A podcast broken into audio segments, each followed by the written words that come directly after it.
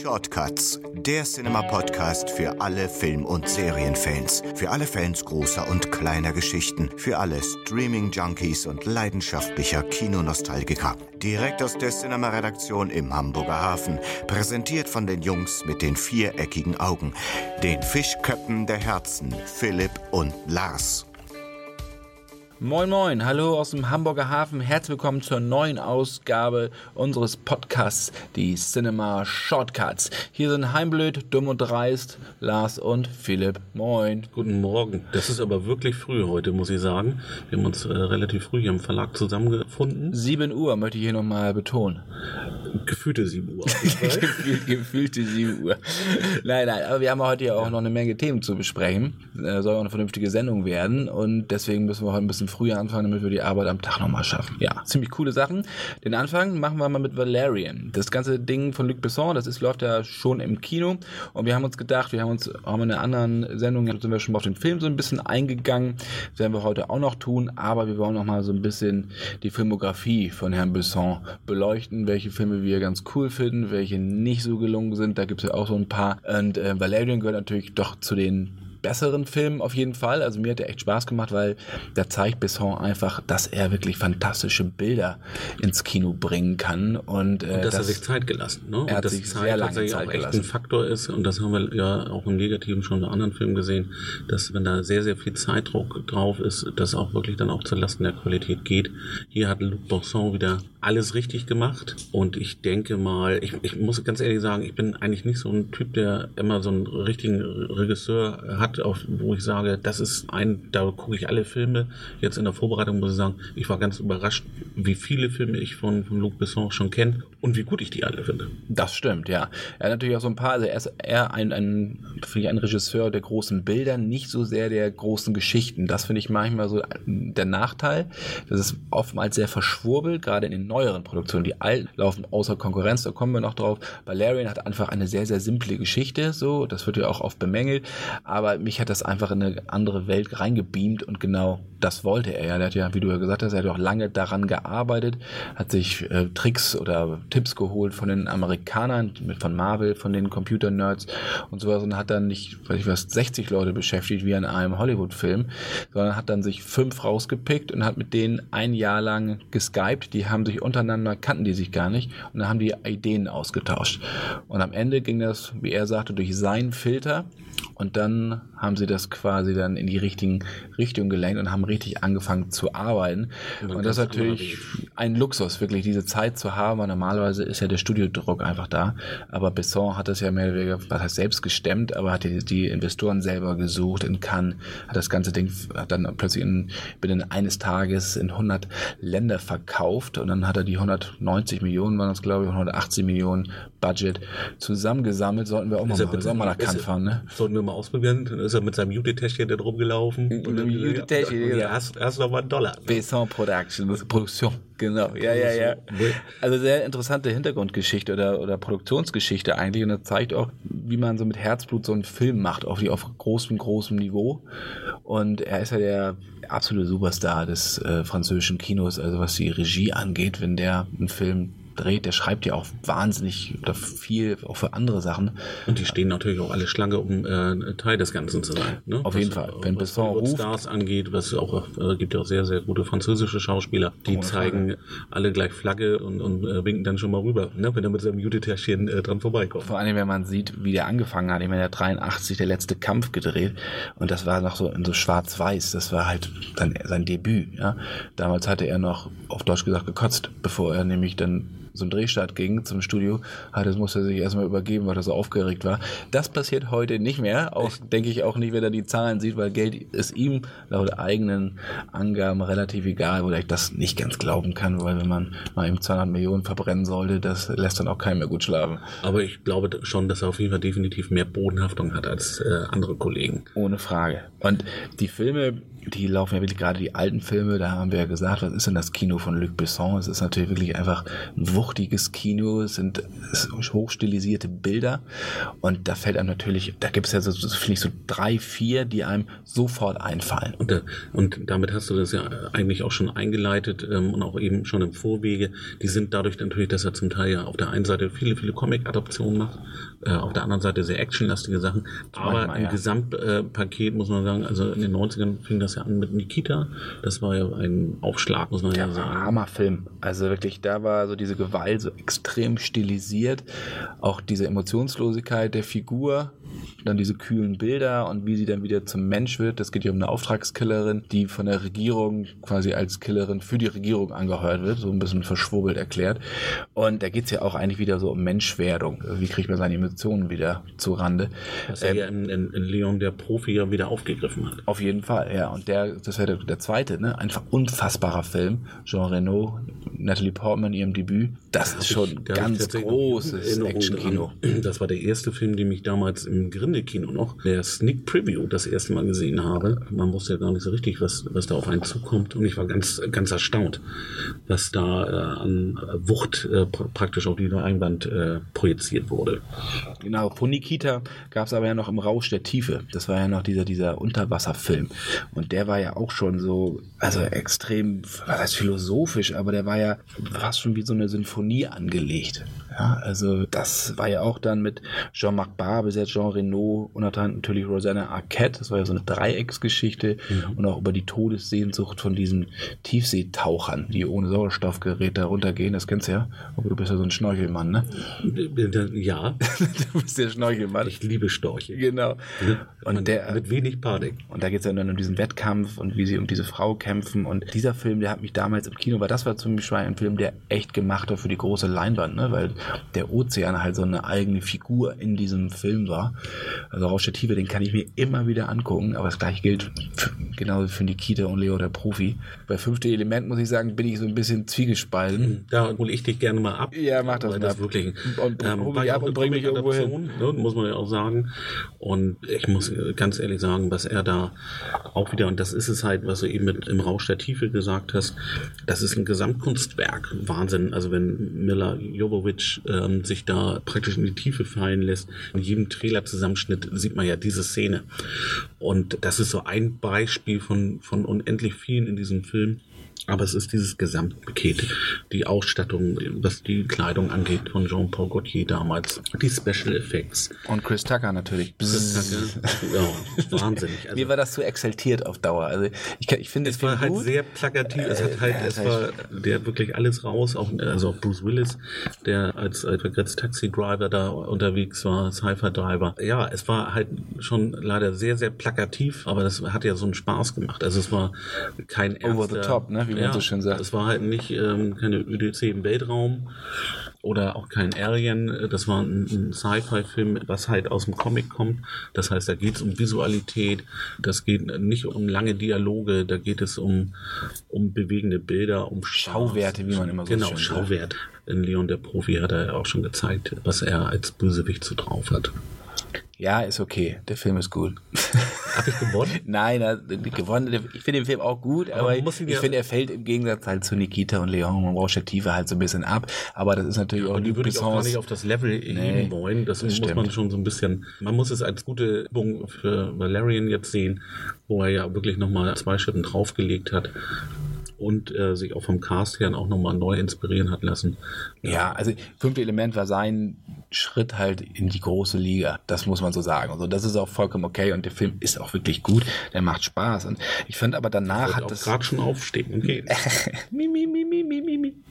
Aber ich muss sagen, also ich finde danach, so nach fünfte Element, ging das so ein bisschen runter. Also weil Johanna von Orleans zum Beispiel, da kam ich dann gar nicht mehr so richtig mit. Angel A fand ich auch sehr gewollt. Das war ja auch so ein Kunstding eigentlich.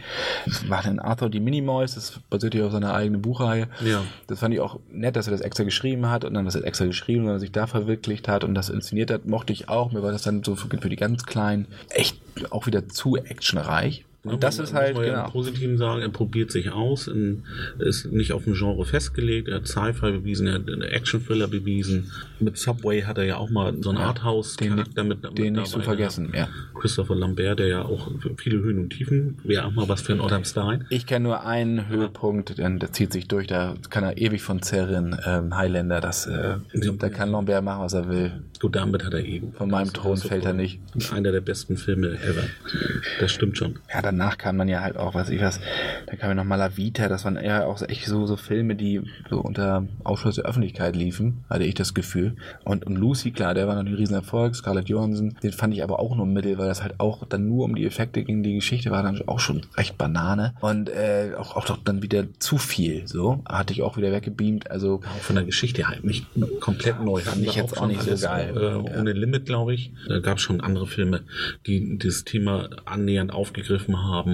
Da hat er nichts Neues zu erzählen gehabt. er hat ja auch nicht jetzt nicht nur Regie geführt, sondern auch extrem viele Drehbücher geschrieben. Also gefühlt haut er ja irgendwie drei Dinger pro Jahr raus. Immer die ganzen Transporter-Geschichten von ihm geschrieben, Taxi von ihm gemacht, ja, also und da merkt auch man, inszeniert, ja. ne, da haben wir ja auf jeden Fall etwas, was wir gemeinsam haben mit ihm. Er arbeitet halt gern, ne? so wie Ja. wir hier gerne, gerne Ist ein Arbeiter, ne? Er ist halt so ein Arbeiter. Ne? Arbeiter. Da sitzt man dann auch gerne um 7 Uhr hier äh, zwischen Meuterung und Tüchern. Ja, das, genau, von Taxi hatte das US-Remake, ne? Das hat er gemacht. Ja.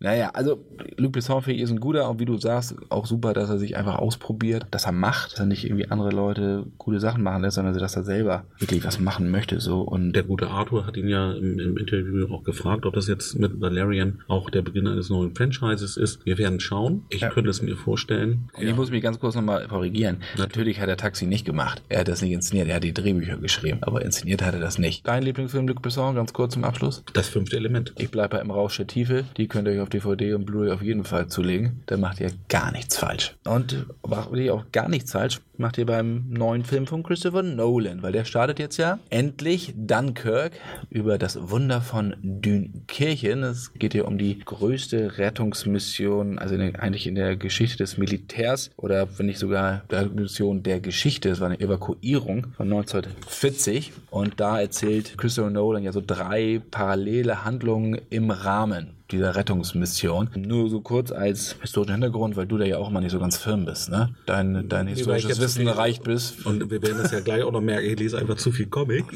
ne? Ja, selbst da gibt's es viele- ja, dass die, viele Bezüge. Ne, die Realität äh, schreibt die besten Geschichten. Ne? Also das kann keiner sich fiktiv überlegen, was die Realität vorgibt. Ach, Das hast du sehr schön gesagt. Darf, darf ich das zitieren, ne? Na, Und unbedingt. Ja, richtig. Vielleicht sollten wir das aufnehmen. Genau, also die Geschichte kreist ja, wie gesagt, um das Wunder von Dünkirchen. Das war im Mai 1940. Dünkirchen, das ist in Nordfrankreich, das ist eine Hafenstadt. Und da war es so, dass die alliierten Soldaten, ungefähr um die 400.000 Soldaten, also aus Franzo bestehend aus Franzosen, Belgiern und gesamte britische Korps, dort festsaß. Die Deutschen hatten sie im Rücken, die See hatten sie vor und über ihnen hatten sie die deutschen Stuckers kreisen.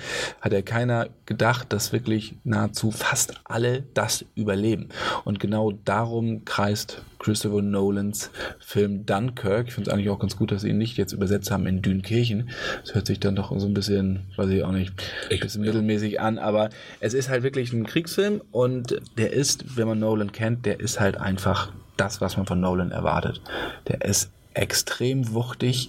Der kriegt diese verschiedenen Erzählebenen von unterschiedlichen Soldaten, die Sicht auf diese, auf diese Rettungsmission, kriegt er perfekt hin. Manchmal gehen so ein bisschen die Emotionen flöten, dass man nicht so ganz bei den Figuren ist. Das muss ich schon dazu sagen. Rutscht er so ein bisschen ins Dokumentarische ab? Ja, nee, das, das gar nicht, sondern das ist halt sehr nüchtern erzählt dann. Ne? Es es geht halt um Krieg. Also die Grausamkeit des Krieges wird hier offen zutage gefördert, ohne dass jetzt sämtliche Gräuel äh, gezeigt werden, wie zum Beispiel Private Ryan. In den ersten 20 Minuten, wenn die alle niedergemäht werden bei der Landung, schnürt einem ja die Kehle zu. Das hast du hier nicht so. Aber das lässt dann ja doch auch wieder Zeit, einfach die Handlung ein bisschen auf sie wirken zu lassen. Ja, und vor allen Dingen, du musst nicht immer alles sehen, um es zu glauben. Also es können Sachen auch angedeutet werden. Ich finde, das entfaltet manchmal eine viel höhere Wucht, als wenn ich jetzt immer abgeschossene Köpfe sehe, zersprengte Gliedmaßen Ich oder von. Ja, also ich, das, ich muss es nicht haben. manchmal macht es Sinn, das auch zu sehen, das zu unterstreichen. Hier geht es vor allen Dingen auch darum, wie erleben die einfach einfachen Soldaten das an der Front und was ist das wirklich, wenn die Hölle Ja. losbricht. So. Und das ist natürlich eine Geschichte, das macht er einfach extrem. Ne? Das und war, gut. unterm Strich war das ja eine Flotte von Privatschiffen, oder? Die nach und nach die Soldaten da rausgehört hat. Unter anderem, ja, genau. Und Nolan ist ja kein Freund von Computereffekten, das wissen wir ja auch. Natürlich sind seine Interstellar, klar, das wäre nicht ohne Computereffekten gegangen, aber er versucht, so viele reale Sets wie möglich zu nutzen. Und das war hier auch. Ne? Also er hat jetzt hier echte Stunts, er hat mit den richtigen Elementen, Wind, Feuer, Wasser, da keine großen Maschinen oder sowas, um halt einfach diese Intensität, also ganz nah an der Realität zu bleiben. Das hat er hier in Dunkirk wieder, wie gesagt, also par excellence betrieben. Meine, bei Interstellar damals, nee, bei Inception war das, ne? Da hatte ja Joseph Gordon-Levitt in so einem rotierenden Hotelkorridor. Ich weiß nicht, ob du dich an die Szene noch erinnerst, wie das Ja, alles so links und rechts. Ja, und das war eine riesige Zentrifuge, wo der drin spielen musste. Das hätte er natürlich auch mit Computereffekten machen können, aber nein, wenn, dann wollen wir das Leid auf dem Gesicht sehen und die Anstrengung. Aber vielleicht ist das auch der Grund, warum man sich eher dann auch mal an einen Christopher Nolan-Film erinnert. auch wa- was er so, was für ein Aufwand auch betrieben wird. Ich meine, er lässt sich Zeit, die hat auch Final Cut in Hollywood, also da wird nicht groß mehr drum herum geredet. Wenn er sagt, das ist meine Schnittfassung, dann ist sie das auch. Da wird nicht reingeredet, weil äh, sonst, sonst, geht, erarbeitet. sonst geht er raus. Ne? Ja. Sonst hat er da einfach keine Lust zu, weil auch ans Set zu kommen, ist nahezu unmöglich mittlerweile bei Christopher Nolan-Filmen. Ich war damals mit Batman Begins, das war so eine Anfänge gerade im Blockbuster-Bereich, da war das noch möglich, aber schon keine allein, schon danach kannst du es vergessen, weil er sich einfach nicht Wie ist er denn mit, mit, mit Batman Begins umgegangen? Weil das ja schon, es ist Extrem. ja sehr fiktiv Ja, der ist- Strich. Ja, ja, aber der ist extrem, ja, das war ja schon in der Realität begründet, das Ganze, ne? Also das deswegen war es ja jetzt keine klassische Ja, aber wenn Comic-Verfilmung. man an Comic-Adaptionen denkt, dann man natürlich gleich CGI, Greenscreens. Gotham wurde in so einem ähm, Zeppelin-Hangar ehemaligen nachgebaut. Und dann mit Wasserwerfern wurde das alles dann so, dass da halt so regnet, das ist, und dann ist äh, Christian Bale auch als Batman so eine Wand hochgeklettert und so, Feuerleiter. Das, war macht das halt unfassbar plastisch, imposant. Ne? Das ist ja. ja das, was Mal durch diese- Gotham City, Gotham City mal zu laufen, das kann auch nicht jeder sagen. Also das ist wirklich, da war ich hin und weg. Das Ja. fand ich sehr, sehr geil, muss ich sagen. Ich glaube, da merkt man auch, den, ne, wenn man nochmal an Star Wars die dunkle Bedrohung zurückerinnert. Das war ja nur blau, war ja nur Bluescreen. Ja, und das merkt man einfach dem Film auch an. Also mit Ausnahme der dann Szenen. Genau. Und hier bei Dunkirk hat er sich halt auch auf wirkliche weiß ich was, Statisten und nicht nur das irgendwie durch, durch Computertricks erweitert. Das ganze Szenario, da kamen irgendwie 1500 französische Statisten, dann hat er 60 Schiffe gehabt, historische Fischerboote oder auch das Prachtstück während der Produktion war so ein 133 Meter langer Zerstörer. Ich hoffe, dass ich jetzt richtig ausspreche. Maybres hieß das. Mein Französisch ist ein bisschen eingerostet über die letzten 30 Jahre. Ich bin bezaubert. Ja, genau.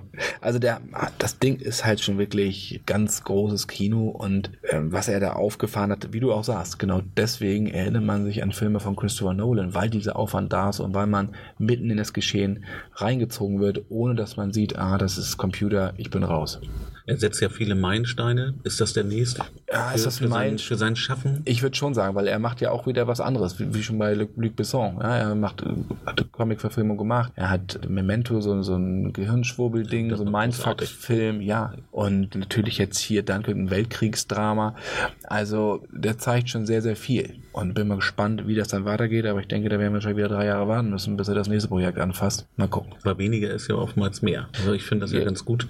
Besser als so unter- ne, auch, Ja. Genau, davon haben wir ja leider auch ein paar. Dann wieder auf diese Art. Auf jeden Fall. Und er dreht halt auch noch auf Film. Das muss man auch sagen. Ne? Also beziehungsweise auf IMAX-Kameras, so im 70 Millimeter Format. So, das ist ein Breitbandformat. Das sieht man natürlich auch, wobei man dann wirklich mal die Chance hat, einen Christopher Nolan-Film im IMAX-Kino zu sehen, reingehen. Da Also sind wir Incept- Hamburger ja so ein bisschen. ja, haben wir so ein bisschen ein Problem, ne? Aber einfach, wie gesagt, Nolan ist ein guter. Und dann haben wir ja noch, so Dunkirk, also ganz Genau. kurz nochmal, Dunkirk, guckt euch an, ist ein sehr, sehr guter Film. Ich habe gesagt, ein paar äh, Abstriche halt, was gerade so die Emotionen angeht, aber hey, jammern auf ganz, ganz hohem Niveau. Ja, wenn wir schon an der Küste sind, dann können wir ja auch gleich mal auch in so ein Boot steigen und mal rüber auf die andere Seite. Ja, dann gehen wir nämlich an die Westküste Amerikas, meinst du, nach San Diego. Was für ein genau. Übergang. Genau. Es geht um die Comic-Con in San Diego. Ist ja jetzt gerade vorbeigegangen. Da sind Unmengen an Trailern ja veröffentlicht worden und wir haben auch immer so Fragen gekriegt, was ist denn die Comic-Con einfach? Es poppt dann immer einmal im Jahr auf. Mittlerweile gibt es ja auch Ableger, da kommen wir später nochmal zu. In New York gibt es ja in Deutschland mittlerweile auch, London ja sowieso. Die Comic-Con ist eigentlich eine, eine Comic-Convention gewesen. 1970 ging das los in San Diego, in Kalifornien. Da ging es tatsächlich noch um Comics. Da ging es um Comics. Das war eine ganz klassische Comic-Messe. Ja, da wurde, da wurde gewühlt und gefachsimpelt. Ja. Genau. Das hat sich jetzt mittlerweile so ein bisschen gewandelt. Das ist ähm, eine Unterhaltungsmesse, wo man auch noch Comics erstehen kann. Genau, Comic, Comics kann man kaufen, man kann aber auch jeden anderen Nippes kaufen. Man kann T-Shirts kaufen, Tassen, Figuren, Sammelfiguren, was auch immer, sich mit seinen Stars fotografieren lassen, Autogramme holen. Das ist halt wirklich eine riesen Convention. Ich glaube, wie viele waren dieses Jahr da? Über 160.000 an den Tagen, an diesem Wochenende. Das ist schon ein Riesending, natürlich alle verkleidet, alle genau, Cosplay. Cosplay. Die Cosplay-Szene ist ja wirklich stark, also das ist ja so ein Who is Who mittlerweile, da gibt es ja richtige Stars mit unter ja. diesen Cosplayern. Ne? Also Ganz kurz, Cosplayer sind die Leute, die sich halt verkleiden wie ihre, wie Videospielfiguren, wie, also wirklich detailgetreue Filmfiguren, Comicfiguren und, und so. Zum Teil wirklich wahnsinnig. Ich meine, das kann man schon wirklich auch mit so Autoschraubern vergleichen. Da werden viele, viele tausend äh, Euro oder Dollar in diese Kostüme investiert, um die nicht nur genauso nachzuempfinden, wie sie in den Filmen sind, die ja da auch unter hohen Budgetvorgaben entstanden sind. So ein Batman-Kostüm wird ja auch keine 50 Dollar gekostet haben. Nee, und wirklich. zum Teil sind die ja so engagiert, dass die ähm, noch die ein oder andere Schippe noch drauflegen. Also das ist schon wirklich Es gibt auch ein paar Fantasiekostüme, dann manche setzen sich einfach nur einen Pappkarton auf. Das wäre dann so unsere Liga. Das wäre genau das. Gehen wir als Transformers. Das, auch, das könnte ja auch handwerklich wäre genau das auch so mein Grenzbereich. Ja, genau. Pappkarton Krieger hin. Ne, also zum Teil das, was Filme, ich sag mal so ein, so ein Warcraft Orken oder so, was über CGI gelöst wird, das schaffen die tatsächlich über Kostüme, über keine Ahnung was. Also das ist schon wirklich. Irgendwelche Drähte, die irgendwo raushängen, ja, ja, ja. Also das ist wirklich wahnsinnig. Also kann man auf YouTube sollte mal das ruhig mal eingeben, Comic Con Cosplay. Da gibt es wahnsinnig äh, tolle Kostüme zu bewundern. Also bis hin zu Walking Dead. Es ist alles dabei. Ja, also, das ist wirklich alles dabei. Und die Comic Con ist mittlerweile für Hollywood mit die wichtigste Messe, weil sie da ihre neuen Produkte, neuen Filme präsentieren. Und das heißt nicht nur, dass es jetzt um, um Comic-Verfilmung geht, weil als ich damals da war, das ist schon ein paar, Stimmt, paar Donnerstage, ja. ich war mal da, da wurde auch zum Beispiel Drive gezeigt. Ryan Gosling, ne? Und ähm, also das hat ja wirklich damit gar nichts zu tun. Aber sie wissen, dass sie da ein großmögliches Publikum erreichen, ein spitzes Publikum, was aber auch gnadenlos ist. Und wenn es da gut läuft, dann können sie den auch besser noch oder anders vermarkten, dann können sie da sehen. Dann gibt es darum ganz viele Panels. Panels sind so anderthalbstündige Events in den verschiedenen Hallen. Das ist dann so aufgeteilt. Und da sind dann die Schauspieler auf der Bühne und erzählen was auf dem Film. Das wird dann moderiert, dann wird ein Trailer gezeigt. Dann gibt es aber auch zum Beispiel kleine Räume, wo dann so Seminare abgehalten werden. Dann gibt es dann so Themen wie wer gewinnt in einem Kampf zwischen Zombies und Vampiren. Da habe ich mich auch mal reingesetzt. Da kann das man schon mal eine Stunde drüber diskutieren. Eine ne? Stunde, anderthalb Stunden kann man da schon mal drüber diskutieren. Das ist wirklich, also Wahnsinn, was Leute, was sie sich dazu überlegen. Ja, aber da wird mit, den, mit den Zuschauern aus, auch diskutiert. Aus Big Bang Theory, die ja auch große, da gibt es ja auch äh, tolle ja. Folgen, wo sie äh, auf die Comic-Con wollen, etc. Muss man auch mal reinschauen in die, genau. die Comic-Con-Episoden. Ja. Aber auch, wo sie dann diskutieren, was ist eigentlich mit Thors Hammer, ne? Und äh, wenn er den vergisst, was ist dann los? Mhm. auch da, da wird, wird das ja sehr schön nerdig mal aufgenommen, dieses, wie weit die äh, nerdige Gemeinschaft da über gewisse Themen diskutieren kann. Und dieses What If ist ja auch ein ganz großes Thema unter den Comic-Fans. Ohne Frage. Und TV hat sowieso einen oh, extrem hohen Stellenwert mittlerweile. Also gleichbedeutend mit den Kinogeschichten, wenn nicht sogar noch höher. Also wenn die Leute von Big Bang Theory kommen, dann ist der Ausnahmezustand. Ja, die füllen dann auch die großen Hallen. Das ist dann nicht nur, was ich die großen Comic-Verfilme, sondern das sind dann auch viele Serien, Supernatural oder solche Sachen. Das ist ganz, ganz hoch angesehen da und äh, da muss man lange für anstehen. Also eigentlich muss man in einer Halle sitzen bleiben, weil wenn man rausgeht, dann ist der Platz halt wieder weg. Bin da mal den ganzen Tag bin ich sitzen geblieben in der großen Halle und habe mir die verschiedenen Panels angeguckt, weil ich den Platz nicht verlassen wollte. Ich hatte WLAN und konnte ich arbeiten, aber es war halt stockduster und draußen waren 35 Grad im Schatten. Das war natürlich auch so ein bisschen bisschen mittelmäßig. Aber dann konnte ich abends nochmal nach San Diego reingehen und da ist es auch abgefaffen. Und so hast du dir dann dein Radiogesicht erarbeitet. Genau, ja, ja, genau. Das ist dann weiter immer zusammen, weiter zusammengeschrumpft und die Falten kamen. und draußen aber ist dann so, wenn du dann abends was trinken gehst, was ich was Hardrock Café gibt's da ja auch, was ich was, dann sitzen dann neben dir, sitzen dann Leute im Batman-Kostüm und so. Also es ist vollkommen abgefahren. Das macht aber und eine Menge Spaß. Ja. Problem ist einfach nur, zur Comic-Con sind die Hotelzimmer verdammt teuer Und selbst wenn du dir ein Zimmer mietest, irgendwie vom Privat, bezahlst du eben locker 600 Dollar die Nacht. Das ist schon eine Geschichte. Ähm, müsste man eigentlich jetzt schon buchen oder sobald die Daten rauskommen, buchen. Ich habe übrigens bald Geburtstag. Ich wollte du sagen, Philipp. Du, kannst du, ich soll dir ein Hotelzimmer schenken oder ein Ticket? Beides eher. Ich sag mal all in. Ich soll ein Gesamtpaket schnüren für Du, dich. das wäre ganz Und dann willst du mit mir da zusammen hin. Ich oder? würde mich aber auch mit einer Tasse zufrieden. Du willst auch alleine, Hauptsache du bist da. Ich habe ich hab das schon verstanden. Aber was war denn, also es gibt ja so ein paar Dinge im Leben, äh, hinter die man nochmal einen Haken bringen möchte. Ähm, ein Besuch bei der Comic-Con. hast ja noch ein bisschen Zeit. Ja, die wird es noch ein bisschen länger geben. Auch ein San. Diego-Vertrag wird verlängert. Aber das wollte ich auch noch sagen. Ähm, in Deutschland gibt es ja Comic-Con, in New York gibt es Comic-Con. Und nur ganz kurz, die Sachen haben nichts mit San Diego zu tun. Der Begriff Comic-Con ist nicht geschützt. Das heißt, du Wo die sich ja dann auch tatsächlich auch im, im, Lo, in, in, im Logo äh, schon ein bisschen angleichen, aber auch die. New Yorker Geschichte. Ne, das sind Unterschied andere Leute. New York ist auch sehr gut, ist nicht ganz so groß, ist aber auch lustig, war ich auch mal. Das ist noch gar nicht so lange, vor zwei Jahren. Aber San Diego ist halt einfach schon Date of the Art und die Deutschen sind ja, kommen ja nun auch ganz gut. Also Stuttgart die und so, die liefen ja sehr, sehr gut. Es gibt auch eine andere äh, Messe, eine andere Convention, die äh, sehr schön ist. Das ist die RPC, die Roleplay Convention, die auch schon so ein paar Jahre jetzt auch schon Vor- Vorsprung hatte und äh, tatsächlich auch schon so ein bisschen in die Richtung. Also Cosplay wird da auch immer ein größeres Thema. Ist von den Themen sehr, sehr Als breit was, ge aufgestellt. als was gehst du denn? Als Lara Croft? Äh, Ich habe die Beine dafür. Also muss ich ja sagen. Ne? Aber auch ich nur die- als Philipp Schulze gehen. ja, dann setz dir mal eine richtig schöne Maske auf. Das könnte auf jeden Fall interessant werden. Comic-Con ist halt ein großes Ding, ja, und das äh, gibt's jetzt überall. Und da ist es ja auch vor allem, wenn man sich so den, finde ich immer so ein bisschen, ja, was heißt halb sein, ist es ja nicht. Wenn dann die Schauspieler kommen, setzen sich hin, kassieren, was weiß ich, wie Nathan Fillion von Castle 150 Dollar für ein oder 120 Dollar für ein Autogramm auf seinem Bild, das finde ich schon ziemlich, ziemlich übel, also den Leuten das Geld das so aus der Tasche zu ziehen. Und der Und kriegt dann- ja so und ein dann auch noch Handgeld, das wenn ganze- eingeflogen. Genau, und dann das ganze Ego-Gestreichel. Das wenn man- Ego-Gestreichel. Man sieht ja schon viele, ich habe gestern ein paar Trailer mal geschaut, auch von, von den äh, Game of Thrones äh, Darstellern, so ein paar Instagram-Videos etc. Und das ist schon auch so ein bisschen, die fühlen sich auch sehr geschmeichelt, ne? weil Ja, sie werden da auch ja, praktisch auf Händen getragen. Ja, und Also so lange wie es dauert. Ja. Das hat natürlich alles, die Halbwertszeit ist ja nicht so hoch. Aber zum Beispiel bei Andrew Lincoln von Walking Dead ist es auch so, dass der nimmt dann auch so viel Geld, aber das wird gespendet, das Geld. Und dann finde ich das auch okay, dass gesagt wird, okay, mit meinem Namen mache ich aber noch was Gutes. Ich muss auch sagen, ich meine, wenn du da irgendwie rübergeflogen wirst, kriegst du noch ein ordentliches Handgeld und dann Aber es sind ja auch so sehr- viel Kohle, Ja. finde ich schon. Aber es sind ja auch sehr, sehr treue Fans, äh, wo du gesagt hast, ne, die Ja, ja, klar, Halbwertszeit- aber deswegen bezahlen sie es ja auch. Ja, aber es gibt natürlich auch so, ich sag mal, aus Firefly Schauspieler, aus, äh, aus Star Trek Folgen, also auch so Nebencharaktere, die im Prinzip äh, davon leben, dass sie in den 90ern mal äh, sechs Folgen mitgespielt haben Ja. und dann tatsächlich ihre 150 Dollar für so ein Autogramm nehmen und das ist dann aber auch schon fast ihr Lebensunterhalt und die tingeln dann tatsächlich von Convention zu hat, dann, Convention. hat dann schon was Tragisches, ja. Ja, aber Glanz diese- vergangener Zeiten. Ne? ja, aber die werden halt auch äh, von der Gemeinschaft auch hochgehalten. Also die, die, das ist eine sehr, sehr treue Community. Du darfst sie halt nicht, du musst sie halt ernst nehmen. Was fandst du denn? Welchen Trailer fandst du denn am besten von der Comic-Con? Also gestern, ich habe mich wirklich durch etliche Trailer durchgewühlt. Äh, neben Game of Thrones, äh, die ja jetzt gerade läuft, die neue Staffel, gibt es eine Serie, auf die ich mich ganz besonders freue in diesem Jahr.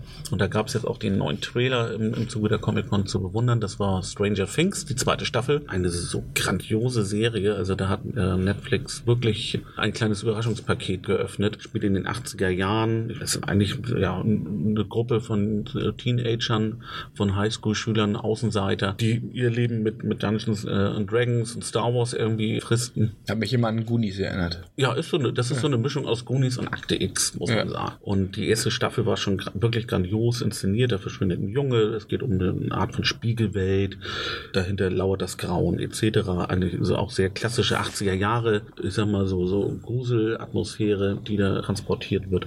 Und in der zweiten Staffel geht es jetzt, soweit man das über den Trailer sehen konnte, in eine weitere Richtung. Also es entwickelt sich jetzt so weiter, dass diese Parallelwelt, dadurch, dass da jetzt, ich sag mal, so eine Art Transfer stattgefunden hat in der ersten Staffel, sich Risse bilden und das Grauen aus dieser Spiegelwelt droht, unsere Welt zu übernehmen. Und das hat tatsächlich auch so, da gab es schon so ein paar Tentakel zu bewundern. Das hat mich total an, an Hommage an, an die alten amerikanischen Gruselklassiker, an H.P. Lovecraft erinnert, an äh, Call of Cthulhu. Das hat äh, ein bisschen Stephen King. Das hat von allem etwas was und hat einfach diesen Cast dazu, dass die haben da wirklich Perlen rausgezogen, äh, wie Nona Ryder da auch nochmal wieder sich unterm Stein Wobei hervor- die mir auf, in der ersten Staffel so ein bisschen auf die Nerven ja, fiel, du hast dieses hysterische. Ja. aber ich mag, vielleicht mag ich hysterisch. Ich weiß es nicht.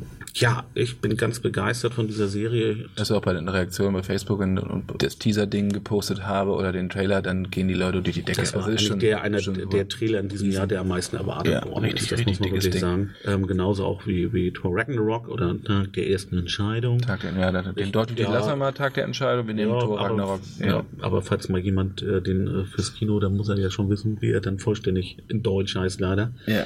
Auf den freue ich mich auch wirklich, weil das so ein bisschen aufgreift, was Guardians of the Galaxy vorgelebt hat.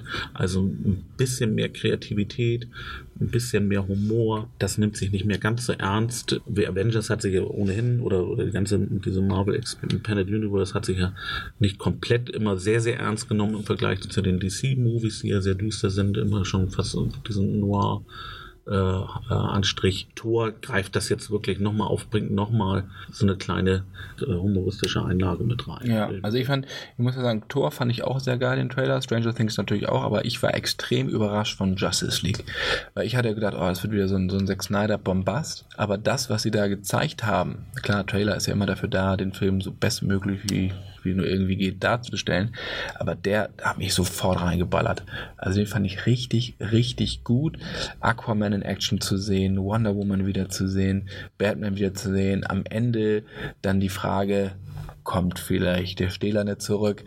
Also Genau, da äh, gibt's noch mal so Superman, ein Endcredit, genau. Alfred, so, so Alfred, Alfred genau. Jeremy Irons spricht dann mit einem Mann oder mit einer Figur, die so ein bisschen über dem Boden schwebt und sagt, ne, so das, Obwohl das auch, man weiß nicht, aber auch, wenn auch man Green so ein bisschen auf die Farbwelt schaut, das könnte auch Green Lantern ja, das glaube ich eher Die nicht. grüne Laterne. Es ist schon klar, dass ja Henry Cavill bei Justice League auch mit dabei ist und ganz ehrlich, Superman und Batman, das sind die, ne, das sind die, die also- Ikonen der Justice League. Also da, glaube ich, spoilern wir nicht wirklich.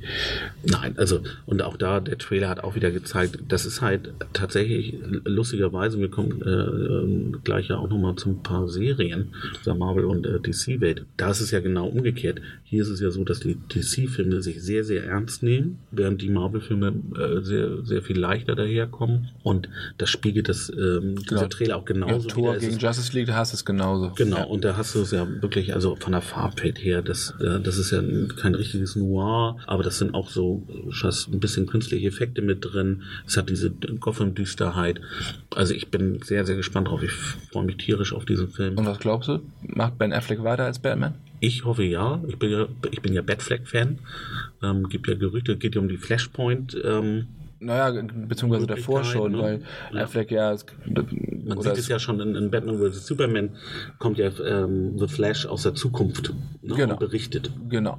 Und es ist ja so, dass, ganz kurz im Hintergrund, Ben Affleck, es wird ja so kolportiert in Hollywood, dass er eigentlich aussteigt, weil er sich dann seinen diversen familiären und privaten Problemen widmen will. Und der deswegen als Batman quasi den Absprung schafft. Er hat jetzt gesagt auf der Comic-Con, dass er auf jeden Fall noch eine dritte Geschichte macht, also nach Batman vs. Superman, Justice League und dass er auf jeden Fall The Batman macht, dann inszeniert von Matt Reeves, von dem Planet der Affen-Regisseur. Ich hoffe, dass er noch weitermacht, weil so ein Glücksfall zu haben, nach Christian Bale dann einen Schauspieler zu haben, der die Rolle dann auch wieder ausfüllt und auch eine neue Richtung geben kann. Naja, und dann kam ja die, die Meldung, wie du gerade gesagt hast, für der Titel des neuen, des nächsten Flash-Films, der heißt dann Flashpoint. Und wenn sie das wirklich umsetzen, was in den Comics ist, dann wird das ganze DC-Universum nochmal wieder auf links gekrempelt. Genau, das war praktisch also Zeitreisegeschichte. Flash in die Vergangenheit rein, ist von der Serie, von der, vom Sender CW aufgenommen worden, eine Reise in die Vergangenheit, um den Mord an seiner Mutter zu verhindern, aber dadurch stört er den ganzen äh, Zeitverlauf. Und so passiert es, dass Batman nicht Bruce Wayne ist, bei Bruce Wayne umgebracht wird im Verlauf dieser Zeitverlaufsänderung, sondern Bruce Wayne, also der, äh, Thomas Wayne, der eigentlich mit Vater. seinem- genau, und Martha Wayne, die ja sterben, die bleiben am Leben und Bruce Wayne stirbt. Und Thomas Wayne, der Vater, wird zu Bat. Und Martha Wayne, da will ich jetzt nicht spoilern. Doch, kann spoilern. Äh, kann spoilern. Die Comics, die kann man sich ja nachlesen. Genau, äh, das ist die The, The, The New 52-Reihe. Martha Wayne wird äh, Joker. So, Ja, also das, ist schon, abgefahren. schon sehr abgefahren. Abgefahrene Storyline und Thomas Wayne ist auch deutlich brutaler und kompromissloser noch als Bruce Wayne, der, Genau, wenn, er, also- wenn, er, wenn er Batman ist. Das kann natürlich sein, wenn sie wirklich diese Flashpoint-Geschichte aufgreifen und das so inszenieren, wie das in den Comics ist, dann können sie auch einen neuen Batman einführen. Den sie ja dann im Prinzip ja auch schon hätten, denn in Batman vs. Superman gab es ja auch noch so eine Origin-Flashback-Story und dort hat man ja Thomas Wayne schon auch in Persona gesehen. Jeffrey Dean Morgan. Genau. Aber den kennen wir auch als, aus Watchmen als Comedian. Frage ist, ob sie dann ihn wieder nehmen. Ich finde ja, finde ihn ja super, auch bei Walking Dead gerade. Aber ich finde, das läuft mir alles zu sehr im Moment aus dem Ruder. Ich glaube, die Leute würden auch ziemlich verwirrt sein und wenn sie die Figuren, an die sie sich jetzt gerade gewöhnt haben, wenn die plötzlich wieder vollkommen gegen den Strich gebürstet werden, weil das hat Marvel einfach gut gemacht, die auch da zu lassen, wo sie sind. Es, Und, würde, äh, es, es wäre im Prinzip zu früh jetzt. es schon, ist zu jetzt früh. Schon, also in jetzt fünf, schon sechs Jahren so würde ich sagen, Spin zu machen. okay. Aber wer weiß, wenn Flash auch erst in fünf Jahren kommt, dann mag es ja sein, ne? Das ist dann schon wieder. Aber diese, diesen, diesen Redcon, wie man so sagt, also wenn man im Nachhinein versucht, eine Story nochmal zu ändern, das betreibt ja auch Marvel, manipuliert an der Zeitleiste, das ist noch nicht offiziell. Da gibt es plötzlich Lücken, die es eigentlich nicht geben dürfte. Und das wird mit, der, mit Doctor Strange begründet, der ja auch in die Vergangenheit reisen kann. Und ähm, das ist mir dann aber auch wieder zu viel, weil das ist ohnehin schon so kompliziert. DC noch nicht ganz, weil es noch nicht so viele Filme gibt, die so aufeinander aufbauen. Bei Marvel ist es schon sehr viel komplexer. Da, da wird mir ein bisschen mehr Stringenz einfach mal fehlen. Da, also da brauchen wir einfach ein bisschen mehr Stringenz. bei den ganzen Serien. Es gibt ja DC-Serien, hier haben wir natürlich die Fernsehserien Arrow und Flash und Supergirl und Legends of Tomorrow, die ja nicht der DC-Timeline folgen. Und dann haben wir ja die Marvel-Serien, die alle in diesem Cinematic Universe eingebettet sind und auch immer die Einflüsse aus dem Kino mitnehmen. Also die normal, wie Agents Das- of S.H.I.E.L.D. Welche f- findest du besser, die DC-Serien oder findest du die Marvel-Serien besser? Die sind miteinander ja so kaum vergleichbar. Ne? Also es gibt ja verschiedene Lager. Das sind einmal diese DC-Serien vom, vom Sender CW in Amerika. Die haben so ein bisschen diese, diesen Smallville-Flair. Das Teenie-Charakter. Genau, Ne? Teenie-Charakter, die ähm, nehmen sich dann wieder im Vergleich zu den Filmen nicht so ernst. Bis auf Arrow, das Ja. ist schon ziemlich düster. Ar- Arrow ist düster, genau, aber auch da ist das, sobald The Flash rein- reinkommt, dann lockert sich das auch schon so teilweise auch wieder ein bisschen auf.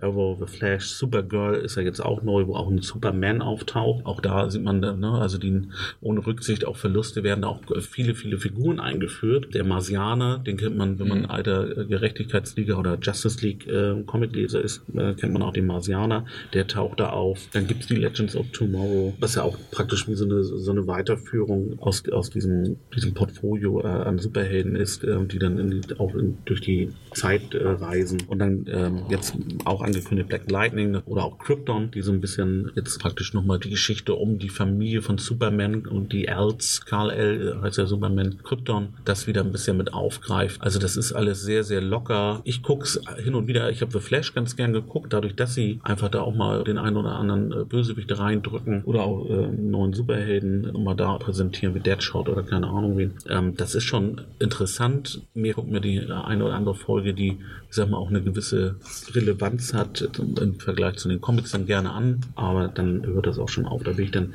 tatsächlich doch eher bei den ABC-Serien, weil die halt auf das Marvel Universe aufbauen. Das hat ja angefangen mit, mit Agent Carter. Das war ja praktisch, spielte ja kurz nach dem Zweiten Weltkrieg. Das ist ähm, auch mit einer Darstellerin gewesen aus dem ersten Captain America-Film. Und das finde ich toll, wenn diese Geschichte, die, wo man den, manchmal auch den Eindruck hat, Mensch, da würde ich gern äh, aus dem Film noch ein bisschen mehr erfahren, wenn das dann tatsächlich auch in der Serie mit aufgegriffen wird. Agents of S.H.I.E.L.D. ist da ja das Aushängeschild. Agents of S.H.I.E.L.D., ja. Ne? Muss Aber das ja zum Beispiel, da konnte ich gar nichts mit anfangen. Also das, da habe ich dann auch abgebrochen. Aber da pick ich mir auch tatsächlich nur die Folgen. Also, ne, da hatten wir, glaube ich, Mit auch in, Thor, ähm, in der letzten Folge schon gesagt, mit Tor. Ähm, Also taucht er nicht auf, aber er wird von da ihm mit Kingdom, geredet. Da gab es in Staffel 1 nochmal wieder Charaktere, die aufgetaucht sind. In, in der ganz aktuellen Staffel geht es um äh, Hydra, was ja auch immer wieder in den Captain America äh. Aber ich muss sagen, ganz kurz, diese, wenn sich das auch mal bedingt mit den Kinofilmen, ich finde, das ist ein großes Problem, weil sie sich dafür extrem limitieren und immer gucken müssen, was machen denn die Kinokollegen.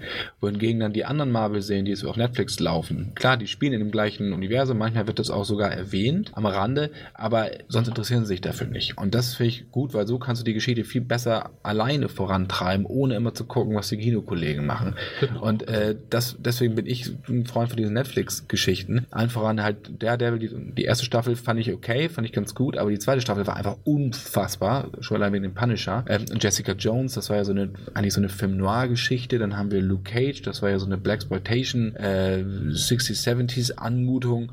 Iron Fist, ja, mochtest du, fand ich okay, aber das auch alles immer auf hohem Niveau, muss man das sagen, war, war schon okay, ging ein bisschen langsam das los. Halt sehr, sehr actionlastig, ne? Also ja, die alle, okay. die, die ganzen Netflix-Serien sind ja, Jessica Jones geht auch, ne? Jessica Jones ist ja eher so eine Detektivgeschichte. Ja auch schon mal die genau. anderen. Aber das hat so einen ganz anderen Drive, finde ich. So und jetzt kommen ja noch Defenders, kommt der Zusammenschluss ja noch. Ja, du durftest schon mal reinschauen. Ich habe die ersten Folgen gesehen, ja. Geht auch ein bisschen verhalten los. Aber wenn sie dann zusammen sind, dann geht's zur Sache. Also mehr möchte ich gar nicht so viel verraten. Und Sigourney Weaver spielt den Bösewicht oder die Bösewichtin oder die Schurkin. Und ganz im Ernst, das kann ich euch sagen, das ist für mich schon die beste Schurkin im gesamten Marvel-Kosmos, wenn nicht sogar, ob Mann, Mann oder Frau ist es egal, beste Bösewicht. Also die ist fantastisch, die dominiert jede Szene auf Sigourney Weaver, auf die könnt ihr euch auf jeden Fall freuen. Wahnsinn, das hätte man sich vor zehn Jahren auch nicht denken können, dass eine Sigourney Weaver in so einer Serie, in einer Comic-Verfilmung, ja. Comic-Verfilmung, Comic-Serie ja. Stattfindet. Das ist ja. schon irre. Ich glaube, wir machen hier mal einen kleinen Schnitt. Wir haben ja dann doch schon so ein bisschen arg nerdig. So, wahrscheinlich haben die ersten schon vorgespult. Ich fand's interessant. Ja, ich fand's auch super, ne? Na, aber jetzt haben wir eh über Streaming-Plattformen gesprochen. Genau. Da du hast noch eine Empfehlung dabei? Ja, die muss ich euch unbedingt erzählen. Das hatte ich auch schon in meiner Fahrstuhlkritik kurz erläutert. Da habe ich dann immer nur so eine Minute Zeit. Das ist ja auch das Konzept des Ganzen, euch so schnell und kurz und bündig wie möglich einen Tipp zu geben, weil ihr habt ja auch nicht immer alle Zeit. Jetzt geht's nochmal um Ozark. Ja, Ozark heißt es. Und das ist für mich so der legitime oder illegitime Nachfolger von Breaking Bad. Ist ja ein anderes Studio, ist von Netflix gemacht. Und da geht's, da spielt halt Jason Bateman, den kennen wir aus Arrested Development. Eigentlich kennt man ihn vor allen Dingen als Comedian. Arrested Development magst du ja extrem gerne. Ne? Ich finde die super, die Serie. Großartige Geschichte. Und der spielt hier so, so einen Finanzjongleur, der äh, ja für das zweitgrößte Drogenkartell von Mexiko in der Einöde von Missouri, nämlich in der Kleinstadt Ozark, und somit von Geld waschen soll. Und er zieht dann mit seiner Familie dahin. Ja, und äh, wie er dann so versucht, so sich sein kriminelles Netzwerk aufzubauen und äh, mit den Rednecks verhandelt und auch das natürlich mit seiner Familie, die im Gegensatz zu Breaking Bad weiß, was er tut, wie damit umgeht, das ist wirklich unglaublich. Das ist richtig, richtig spannend. Das ist bitter. Am Anfang denkst du, Jason Bateman, die Rolle heißt Marty, das ist so ein Fluffy, der gibt sich den Tagträumen hin, seine Frau betrügt ihn.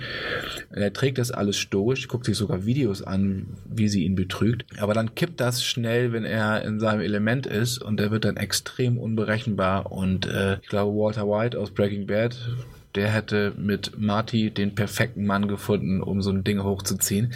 Also das ergänzt sich super so, und hat auch noch teilweise American Beauty Anleihen. Ja? Okay. Also so diese Vorstadtsache. Also Ozark, das schaut euch an. wirklich ich finde den Schauspieler wirklich gut. Ja. ja weil der wirkt und hier so, zeigt er nochmal was vollkommen anderes. Ja, aber der, also das ist einer, äh, der zu den Unterschätzten gehört, definitiv. Ja, und ich glaube, damit geht er nochmal richtig nach vorne. Also Ozark, das kann ich euch wirklich nur empfehlen. Von mir fünf von fünf Punkten, beziehungsweise in Cinema-Sprache der Daumen ganz, ganz, aber sowas von ganz nach oben. Guck mal, da habe ich doch für heute Abend schon mal was zu schauen.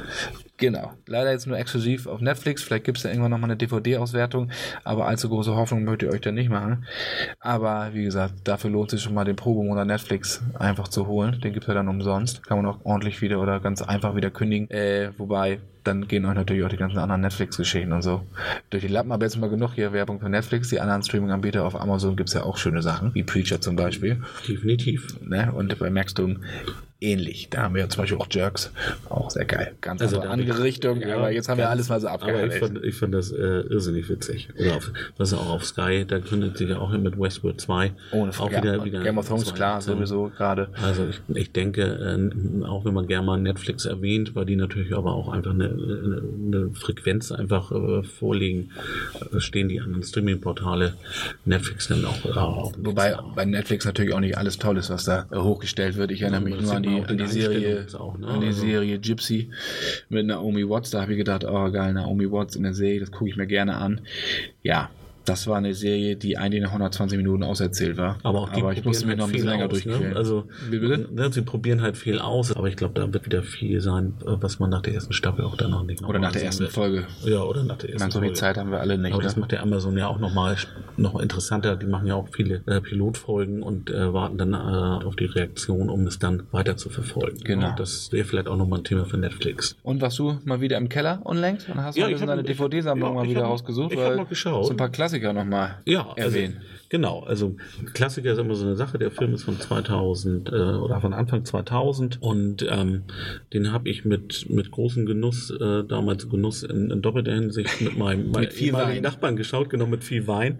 Geht um den Film Sideways, einer meiner Lieblingsfilme, muss ich sagen. Nicht nur weil Paul Giamatti mit äh, äh, drin mitmacht oder auch äh, Thomas Hayden Church. Die finde ich beide ganz grandios. Ist halt eigentlich ja zweite, dritte Liga, muss man ja sagen. Damals, ne? Damals, die haben sich jetzt ähm, doch auch deutlich nach, nach Ja, vorne Church nicht so, aber, aber Genau, aber Giamatti, Paul? Giamatti ist äh, definitiv äh, ganz vorne jetzt mit, mittlerweile dabei. Ganz kurz erzählt, es äh, geht um, um ja, zwei Freunde, um Mike, ähm, äh, Miles, gespielt von Paul Giamatti, und um äh, Jack, äh, gespielt von, von Thomas Hayden Church. Die beiden, äh, also der gute Jack äh, heiratet und die beiden wollen es nochmal richtig krachen lassen. Auf ihre Art, Miles, die beschließen eine kleine äh, Weintour durch, äh, durch Kalifornien zu machen, den, den einen oder anderen ähm, äh, Winzer dort zu besuchen und ein paar Weinverkostungen zu Und treffen nochmal ein paar Genau. Frauen, ne? Zwei Genau, also äh, genau, ne, der, der gute Jack äh, will sich eigentlich nochmal so richtig gut gehen lassen, bevor er dann äh, sich die, die Ketten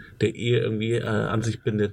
Miles ist einfach nur ja, sein Begleiter und ist eigentlich eher so depressiv unterwegs. Ist ein, eigentlich eine sehr, sehr schöne äh, Roadmovie-Komödie. Regisseur war äh, Alexander Payne, der hat auch das Drehbuch geschrieben. Das ist auch, ich weiß gar nicht, wie oft ähm, äh, ausgezeichnet worden. Also eine so fein gezeichnete und trotzdem leichte Geschichte. Lakonisch erzählt. So, ne? Genau, ein bisschen lakonisch. Ähm, geht sehr, sehr oft in, in, von der Kameratechnik in die Totale. Man muss die beiden einfach nur beobachten, wie sie mit so bestimmten Szenen, wie die beiden aneinander geraten. Witziger Film, äh, gibt unendlich viele Zitate, ähm, die, die man sich für später äh, No Fucking ist eins davon. Paul Giamatti hat den Film auch nochmal zitiert in Shoot 'em Up. Da hat er den Bösewicht gespielt. Genau, Also also im Englischen sagt wenn er sich dann selber nämlich- zitieren muss in hat einem er Film. Dann, hat er ne? dann, äh, zielt er dann mit einem Gewehr und dann sagt er dann im, im Englischen sagt er dann, fuck me sideways. Also wird auch nochmal selbst zitiert, das fand ich auch nochmal sehr schön. Ja, also, also ein so geiler Film, muss man sich unbedingt mal ähm, anschauen. Ja, der ist sehr, sehr locker, sehr leicht, aber auch so tragikomische Momente. Genau, und aber dieser Zynismus, also wenn man ne, nicht so flachen Humor haben möchte, ist man mit Sideways ähm, äh, ganz hervorragend bedient. Ja, ich habe ich habe einen Film wiederentdeckt in meinem Keller, äh, der in eine an, ganz andere Richtung geht. Es geht nämlich um Requiem for a Dream von Darren Aronofsky, den kennen wir als Regisseur von Black Swan unter anderem. Äh, ja, und das ist eine Drogengeschichte. Das ist ähm, sehr, sehr, sehr, sehr bitter. Also wenn man sich den anguckt, dann hat man erstmal einen Tag eine schlechte Laune, weil der halt wirklich tief in die Magengrube geht mit Jared Leto, äh, auch Jennifer Connelly. Und das Ganze basiert auf der Erzählung von, der heißt Last Exit to Brooklyn von äh, Hubert Selby Jr. Und da geht es halt wirklich um legale und illegale Formen von Sucht. So und auch um Realitätsflucht. Und das ist gespickt mit, äh, mit ganz suggestiven Schnitteffekten, mit Splitscreen, mit auch surrealen Momenten. Äh, da gibt es dann auch so eine Geschichte, dass äh, vermeintlich äh, eine, eine Frau von einem Kühlschrank angegriffen wird. Das hat dann so, so aus Exorzisten Das Gefühl habe ich manchmal. Äh, Ja, wenn nichts drin ist. Ja, richtig. Ja, genau. Also der ist schon äh, richtig, richtig bitter. Und da gibt es auch eine zu Jennifer Connelly, die sich dann auch prostituieren muss. Und also schon, wenn ich darüber rede, kriege ich Gänsehaut, weil da schnürt sich mir einfach die Kehle zu. Ähm, Requiem for a Dream ist wirklich für mich ein Meisterwerk von Aronofsky. Der Black Swan ist schon unfassbar ist- gut gewesen. Aber Requiem for Dream hat von der Intensität hat er sogar noch ein bisschen mehr. Ähm, wenn ihr wirklich einen guten Film, aber Vorsicht, wie gesagt, das ist äh, harter Tobak, Schwere aber Kost. schwere Kost, aber sehr, sehr gut. Das geht auf und ab mit den Gefühlen in diesem Film. Und Requiem for Dream hat mich schwer beeindruckt, das tut er immer noch. Den hast du unterm Stein hervorgeholt. Und am Stein noch, eine Frau, die mich Ich auch schon, früher wieder, mal ich hab schon wieder beeindruckt die hat. Über, genau, ich habe schon wieder die Überleitung. Ja, du bist immer so ein bisschen Plato, ne? Ja, ich Nein, alles das. gut. Ich kann alles das. Ja, du kannst das. Stein. Ich sag es. Und am Stein, ja, den haben wir ja schon, äh, John Travolta hatten wir unter anderem, ne, wen hatten wir noch? Nick Cage? Den, äh, nee, den haben wir noch nicht. Den Jetzt haben wir noch du- nicht. Oh, den hast du vorweggenommen. Oh Mann, ja, den machen wir nochmal. Ne? Nee, Aber wir, äh, den guten äh, Cuba, Cuba Gooding Jr. hat Den wir, hatten genau. Und jetzt widmen wir uns mal einer Frau, die wir auch schon lange nicht mehr im Kino gesehen haben, die auch mal früher wirklich durchs Dorf getrieben wurde, eigentlich in jeder romantischen Komödie, nämlich Catherine Heigl, unser Schnuckel aus Grey's Anatomy. Das ist gar nicht despektierlich gemeint, das Schnuckel, weil sie hat dieses Image dann ja eigentlich, was sie weitergetragen, ohne jemals irgendwas anderes zu machen. So. Und das war einer ihrer Fehler meiner Meinung nach. Ich mochte sie extrem gerne. Ich fand beim ersten Mal mit äh, Seth Rogen die Komödie fand ich super. Da war sie sehr tough und vielfach ähm, äh, prämiert und Ja. ausgezeichnet. war echt, war eine halbe Stunde vielleicht zu lang, wie oftmals bei aber da war sie hart, da hat sie Seth Rogen richtig Kontra gegeben, fand ich richtig klasse. Und dann hat sie aber mehr nur diese was ist 27 äh, oder 70, äh, nee, wie war das? 27 Dresses und solche Geschichten gemacht, also nur Doubt. in diese, ist jetzt genau, aktuell, wo Ja. sie auch mit, mitspielt. nur diese romantischen Dinger gemacht und das ist natürlich eine Sache, wenn du nur das, immer das eine drehst, dann will dich auch keiner mehr in anderen Sachen sehen, weil es dir einfach keiner mehr abnimmt. Also ich fand das ganz witzig ähm, im, in der Vorbereitung, ähm, du meintest, äh, lass uns mal Catherine Heige nehmen. Und ich dachte so, ja, aber das, wieso? Ne? Weil der Name so präsent ist und man eigentlich den Eindruck, ja, die wird wohl auch öfter mitgespielt haben. Und wenn man dann in die Filmografie schaut, ja, Ist das die, ist, die macht ja auch was, aber und, und du starrst dann auf, auf diese Titel und du denkst so, was habe ich, hä? Also du hast halt von den Filmen nichts gehört. Nee, Ne, also ich habe ich ich war ganz erstaunt, äh, wie wenig sie tatsächlich, ich sag mal, ich sag mal Blockbuster oder oder, oder vorzeigbares äh, tatsächlich ähm, abgeliefert hat Ja. nach äh, Grace Anatomy. das waren so kleine Variationen in romantischen Komödien, die auch teilweise recht, recht derbe waren, gerade Gerald Butler und so, aber die hat halt nicht so ein glückliches Händchen, was das angeht. Und dann hat sie, ist sie aber auch ein bisschen hochgeflogen, hat sich dann beim ersten Mal, als der rauskam, hat sie den Film als sexistisch beschrieben. Das kommt natürlich auch nicht so gut an, äh, wenn du einen Film, der eigentlich einer deiner größten Erfolge ist, so plötzlich niedermachst. Und dann hat sie noch den Fehler das, ist die, begangen. das ist die Deutsche in ihr, ne? Die Ja. hat ja auch deutsche Vorfahren. Und dann hat sie noch den Fehler begangen, sich über Shonda Rhimes, die Macherin von oder die Erfinderin von Grey's Anatomy, so ein bisschen herzumachen. Äh, beziehungsweise gab es so ein paar einige Spitzen, dass ihr dann da auch das Genick gebrochen. Und wenn du Weiß, halt. weiß nie in die Hand, die dich füttert. ne? So ist das, so ist das. Dann manchmal vielleicht einmal beim Mund halten oder das Kanal hat weiter durchziehen, weil sie hat sich dann später wieder entschuldigt. Naja, sie hat ja noch mal so zwei Serien gehabt. State of Affairs kam ja noch, die wurde auch abgesetzt. Und Doubt, hattest du gerade, so eine Anwaltsserie, die ist auch schon wieder abgesetzt. Also äh, da Ja. kein glückliches Händchen. Und ich, ich sehe sie eigentlich gerne, ich mag sie. Ich Aber finde, ist auch nach vorne weg, äh, ja, ne, wenn man sagt, unterm Stein, aber leider auch nach vorne weg, äh, auch noch nicht so richtig viel äh, Licht am Horizont. Nee, irgendwie, dass man jetzt große Rollen irgendwie, oder glaubt, dass sie bald wieder große Rollen kriegt. Nee, also vielleicht brauch- brauchst du dann wieder so einen Tarantino oder so, der sie wiederholt, aber dafür ist sie noch zu jung und alles gut oder sie macht weiter Werbung. Ich find's schade, weil ich mochte sie wirklich Jetzt gerne. mir fast rausgerutscht, äh, muss ich es mal im Serienbereich versuchen. Aber das ist das Problem, da ist sie ja schon äh, und das funktioniert nicht. Nee. Und gerade da, wo jetzt, ne, da sind wir ja vielleicht geteilter Meinung, Winona Ryder, aber jetzt auch Sigourney Weaver. Da kommen jetzt wirklich aus, aus äh, anderen äh, Ecken äh, Stars aus dem, aus, dem Filmbereich, die in den Serien ähm, einen mega Erfolg haben. Vielleicht, Äh, Wäre ihre Chance, aber die Chance hat sie bis jetzt vertan. wahrscheinlich muss sie sich jetzt wieder durch kleine Rollen kämpfen oder kleine Filme kämpfen, um wieder nach oben zu kommen, also wieder von unten anfangen, also in die Produktion und sowas. Ich hoffe, dass sie den, dass Also, sie da den, den Atem hat. Ja, ich, wie gesagt, ich mag sie, ich habe gar nichts gegen sie, nervt mich gar nicht auf der Leinwand, aber es war halt immer dasselbe und das ist natürlich so ein bisschen schade. Und wenn man dann seinen Mund nicht halten kann oder zu viel plappert und das dann nicht konsequent durchzieht. Ja, aber davon sie haben wir dann auch in der nächsten Woche, wenn wir dann vielleicht auf Nick Cage gehen oder auf andere Leute. Ich weiß es nicht. Ja, wir werden sehen, äh, wen wir da. Könnte Dann, schwören, da hat eben jemand schon gespoilert. ja, mal gucken, mal gucken. Das war's Auf auch schon freue ich wieder. mich aber ganz nebenbei. Also das können Ja, wir ruhig Cage ist ja ein ne? cooler Typ. Ne? Ja. Und am Stein. In ne? seiner ganzen nächste Ex- Woche halt dann tatsächlich mal Nick Cage. Über die gibt es ja so viel zu erzählen. Vielleicht Seine ganze exaltierte Sache, das ist ja, der Typ ist ja einfach, ja. Mit, ne, ich hatte ja von den echten Namen von Superman, Karl L. Wenn man dann äh, nochmal schaut, ähm, ich, ich glaube, er hat seinen Sohn Karl Ja, L. ja, ja, ja, Oh, ja, ja. Er ist halt auch bekennender Superman. Nerd. Wir sind am Ende der Cinema Shortcuts für diese Woche und ja, nächste Woche haben wir schon gesagt, okay, Nick Cage machen wir unterm Stein, den müssen wir uns einfach Ist mal angucken. beschlossen. Ist beschlossen und wir können uns eigentlich auch mal mit James Bond be be äh, befassen, oder? Warum Kennst geht das da aus? nicht weiter? Ich habe da mal was von gehört, ja. Ich bin gespannt, Ja, ich- ob du da Mal gucken, was bisschen Ahnung Stand hast. der Dinge ist äh, ähm, 8.11.2019 kommt Bond 25, jetzt definitiv raus, aber wer ihn spielt, wer das Ganze inszeniert, äh, wer die Bond-Guild sein werden, das ist ja alle noch nicht raus, aber wir können wir mal so ein bisschen Zusammenfassung, was es für Gerüchte gibt, unsere Einschätzung der Dinge, ob Daniel Craig weitermacht oder nicht und, und, und, und natürlich auch noch ein paar Neustarts, Klassiker-Tipps, Streaming-Tipps. Vielleicht und, gibt es ja auch ein bisschen, gibt ja noch ein paar Projekte, wie unter anderem ja kleine Filme wie Star Wars, ob es da auch schon mal was zu berichten gibt. Genau. Im Moment halten die sich noch sehr bedeckt mit den Trailern. Bis Gab jetzt auch noch gerade viele, gab es gerade Interviews. Ja, also, Ja. aber so richtig viel äh, Bildmaterial hat man ja noch nicht gesehen. Aber vielleicht ändert sich das Genau. bis zur nächsten Folge. Insofern, das wird wieder vollgepackt, die Cinema Shortcuts. Dann bleibt mir nur zu sagen, vielen, vielen Dank, Lars, mal wieder. ich danke dir. Es war mir oh ein Mann, ich, Fest. du, ich bin immer noch ganz ergriffen. Genau, ja, die Und- Tränen laufen. Und das wird ja auch in diesem Studio relativ mollig. Also bald sitzen wir hier nur noch im, im Muscle-Shirt. Meinst du eigentlich, dass Zum wenn wir jetzt Glück, dass wir dass endlich mal äh, äh, draußen die Sonne scheint? Ja, wir Wenn mal wir schauen. schon zu, zu nachtschlafender Zeit äh, Mal Ich brauche jetzt erstmal noch einen Kaffee. Ich nehme zwei, danke. Alles klar. Immer, immer zwei mehr wie du, ne? Genau. Alles klar. So, jetzt äh, Schluss mit Quatschkram. Ich wünsche euch einen wunderschönen Tag, wunderschöne Woche und wir hören uns beim nächsten Mal wieder. Bis dann. Bis Ciao. dann. Tschüss.